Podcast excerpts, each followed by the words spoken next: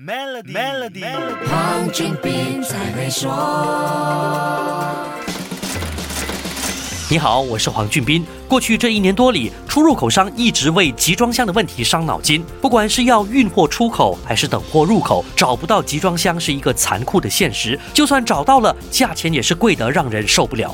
集装箱，也就是我们在港口常看到那些长方形的货柜 （container），现在是全世界缺货。当供应少于需求，就等于价钱会暴涨。缺货越厉害越久，延伸的影响就越深入民间。集装箱缺货，影响全世界的货物运输，影响了船运价格，接着影响货物成本，再来是影响商品销售价格，然后就是影响你跟我的钱包。这还没有说到制造厂商找不到货柜，做好的货品只能堆在货仓，货仓堆满了。就要堆到工厂，堆得越多，就表示资金越绑越死。我们这些小市民过去对这种问题基本上是没有 feeling 的，但现在情况却是完全不同了。为什么以前没有感觉，现在不一样了呢？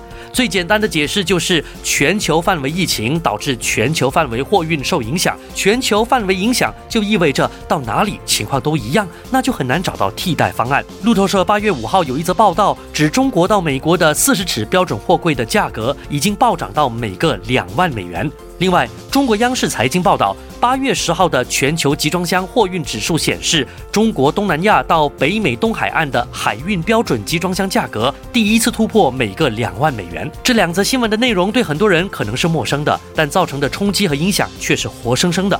这种情况如果持续下去，影响范围会不断向外扩大，上升的运输成本变成了商品的售价，最终要承担的将会是你跟我这些消费者。为什么集装箱会突然不够用呢？为什么又会疯狂涨价呢？下一集跟你说一说。守住 Melody，黄俊斌才会说。黄俊斌才会说。